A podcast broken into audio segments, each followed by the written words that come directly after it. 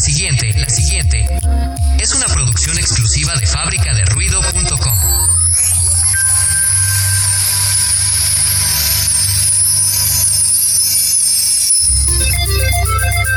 Y ahora con ustedes. Otro reconfortante capítulo con la psicóloga. Ustedes. Griselda Morales.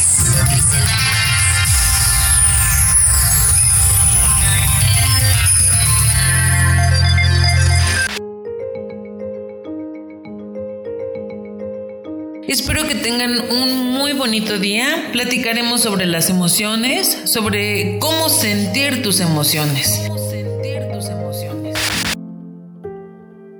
Aunque pareciera obvio, en realidad no es algo tan sencillo. ¿Por qué? Porque nunca nos enseñan cómo se debe sentir una emoción. Simplemente te dicen que es estar feliz, que es estar triste, enojado, etc. Y te muestran como las caritas y demás, pero no nos explican cómo controlar, cómo sentir, cómo dirigir estas emociones. A consecuencia de esto, se desatan problemas de ansiedad, estrés y situaciones más severas como alguna depresión, etc. Recordemos que el día 13 de enero fue el Día Mundial de la Lucha contra la Depresión y es por eso que me parece tan importante hablar sobre cómo podemos expresar nuestras emociones, aprender a sentirlas. Para empezar, hay que tener en cuenta que no hay emociones buenas o malas. No hay emociones buenas o malas. Simplemente hay emociones que generan mayor conflicto que otras. Sentimos unas u otras dependiendo de nuestras vivencias, de nuestras experiencias.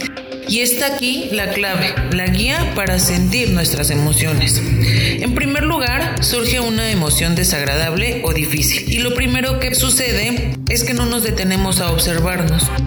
Solo actuamos, Dejamos que nuestra mente se dirija a cualquier historia o experiencia interna que acompaña a esta emoción, algún recuerdo. Y de ahí continúan los pensamientos catastróficos, como soy un fracaso, va a volver a pasar, esto está mal, etc.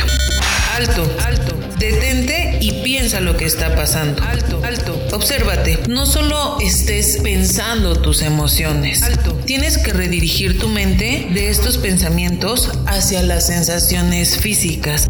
¿Qué es algo que regularmente no hacemos? ¿Qué es lo que está pasando en mi cuerpo? Tengo ganas de llorar, mi respiración es más agitada, estoy temblando, estoy sudando y así observar lo que sucede en nuestro cuerpo. Es importante identificar como primer punto la situación y qué desencadenó mi emoción. Ser consciente de ella y dejar que entre en nosotros sentirla. Esto es algo que puede sonar como muy difícil porque la situación sucede, desencadena la emoción y entonces actuamos y pensamos, etc. Sin embargo, si empezamos a hacerlo y lo hacemos diario, diario, diario y lo volvemos una constante, después será como muy sencillo aprender a observarnos y aprender a sentir nuestras emociones. Pero comiencen a hacerlo. Si algún día quieren, me cuenten cómo les fue sintiendo sus emociones. Que tengan un excelente día.